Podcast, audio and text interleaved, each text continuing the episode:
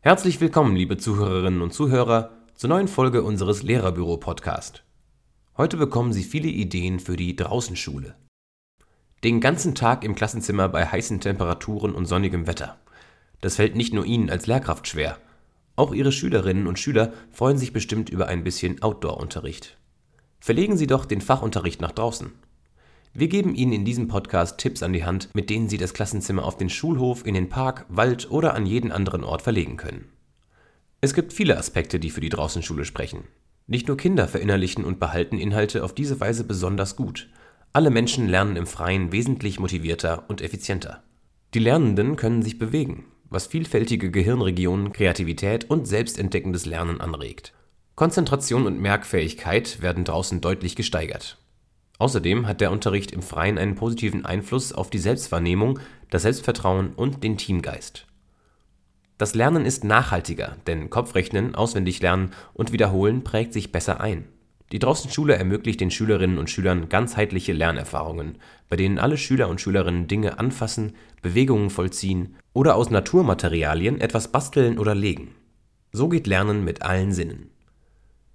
Kinder lernen im Freien besonders effektiv, weil sie nicht nur rein kognitiv, sondern mit allen Sinnen lernen und auch die Gefühlsebene dabei angesprochen wird.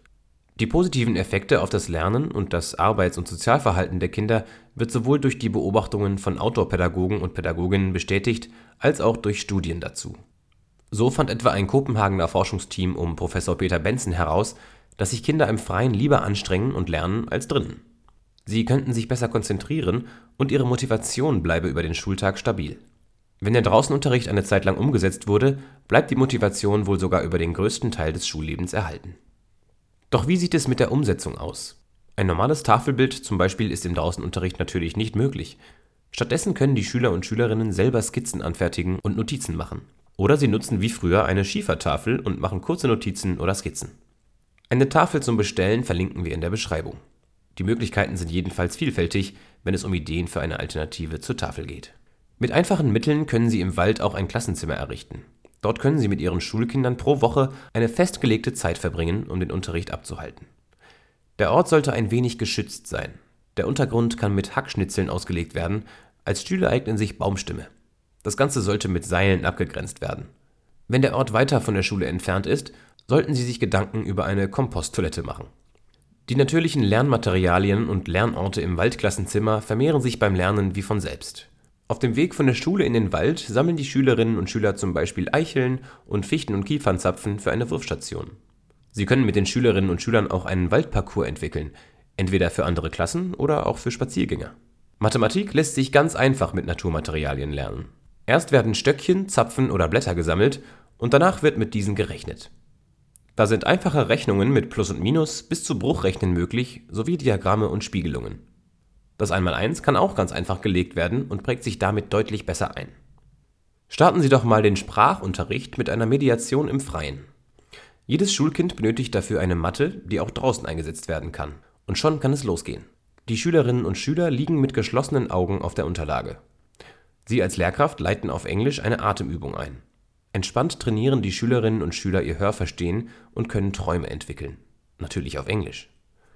Aufforderungen können sein, an den nächsten Urlaub zu denken oder einen großen Wunsch zu formulieren. Je nach Klassenstufe kann der Traum zum Beispiel in If-Clauses formuliert werden. Was auch Spaß macht, ein Breakout entwickeln und sich selbst durch den Wald oder den Schulhof zu rätseln. Diesen können Sie selbst vorbereiten. Das kostet natürlich viel Arbeit. Schauen Sie ansonsten ins Lehrerbüro. Da gibt es eine große Auswahl für Escape Rooms, die Sie auch außerhalb des Klassenzimmers durchführen können. Mit garantiertem Spaß und Lernerfolg. Damit Sie nicht lange suchen müssen, verlinken wir die Breakouts für alle Jahrgänge in den Show Notes. Sie sind draußen in der Natur? Dann organisieren Sie doch ein Naturlabyrinth. Sie sind eine einfache und für den Lernenden dennoch faszinierende Aktivität, bei der Sie Ihre Kreativität ausleben können und gleichzeitig wichtige Kompetenzen für den Schulalltag trainieren. Die Schülerinnen und Schüler werden in kleine Gruppen aufgeteilt und sie erhalten einige weiße DIN A4-Blätter, ein Klemmbrett als Unterlage und einen Filzstift. Weiter wird eine weite ebene Fläche benötigt sowie eine sehr große Anzahl an langen und dünnen Stöcken. Zu Beginn werden die Lernenden aufgefordert, ein simples Labyrinth auf den mitgebrachten Blättern zu skizzieren. Einfachheit ist hier Trumpf. Dann legen die Schülerinnen und Schüler das Labyrinth mit den langen Stöcken auf den Boden, sodass man durchgehen kann. Das erfordert viel Absprache, Planung und Koordination. Zum Schluss werden Paare gebildet und einer lotst den anderen mit verbundenen Augen durch das Labyrinth. Wenn nicht zu viel Platz vorhanden ist, kann man auch eine kleine Variante planen und am Ende zum Beispiel Autos durchfahren lassen. Ein Kind bekommt dann die Augen verbunden und muss das Auto durch die Angaben der anderen durchfahren. Alle Erlebnisse können die Schülerinnen und Schüler in einem Naturtagebuch festhalten. Das schult die Schreibkenntnisse. Dafür benötigen alle ein Büchlein mit festem Einband. Das Deckblatt kann jede Schülerin und jeder Schüler für sich gestalten, am besten aus Naturmaterialien. Im Naturtagebuch werden alle Beobachtungen, Aufzeichnungen, Skizzen und Zeichnungen, Notizen und Beschreibungen eingetragen. Legen Sie im Vorfeld fest, ob die Schülerinnen und Schüler dieses Naturtagebuch nur für sich selbst führen oder es mit bestimmten Zielen verbunden ist, sodass es zur Leistungsbewertung zählt. Ob Naturtagebuch, Naturlabyrinth, Escape Room, Sprachmeditation oder Rechnen mit Naturmaterialien. Neben all den Erlebnissen müssen natürlich auch in der Draußenschule Regeln eingehalten werden. Es handelt sich ja um Unterrichtszeit. Bevor Sie den Unterricht im Freien planen und umsetzen, holen Sie sich in jedem Fall die Zustimmung der Schulleitung. Die Aufsichtspflicht obliegt weiterhin bei Ihnen, egal wie Sie den Draußenunterricht gestalten. In der Regel ist auch eine zweite Aufsichtsperson notwendig, wenn der Unterricht außerhalb des Schulgeländes stattfindet. Sie befinden sich ja nicht mehr im geschützten Klassenraum. Die Aufsichtspflicht sollte immer kontinuierlich, aktiv und präventiv sein. Das ist auch einzuhalten, wenn zum Beispiel Pädagogen den Unterricht anleiten. Klären Sie mit den Schülerinnen und Schülern im Vorfeld alle Regeln und besprechen Sie diese gemeinsam. Informieren Sie ebenfalls die Eltern über das Vorhaben. Das sollte bereits frühzeitig passieren. Wenn Sie nur mal eine Unterrichtsstunde auf dem Schulhof verbringen möchten, ist das sicher nicht wichtig. Aber wenn Sie regelmäßig draußen unterrichten wollen, dann sollten alle Bescheid wissen. Widmen Sie diesem Thema einen ganzen Elternabend und schreiben Sie zusätzlich Elternbriefe. Worauf Sie sonst noch achten sollten, Vorlagen für Elternbriefe und vieles mehr finden Sie auch im Lehrerbüro. Passende Materialien verlinken wir natürlich in den Show Notes. Ansonsten sollten Sie gerade in der Draußenschule viel Flexibilität mitbringen.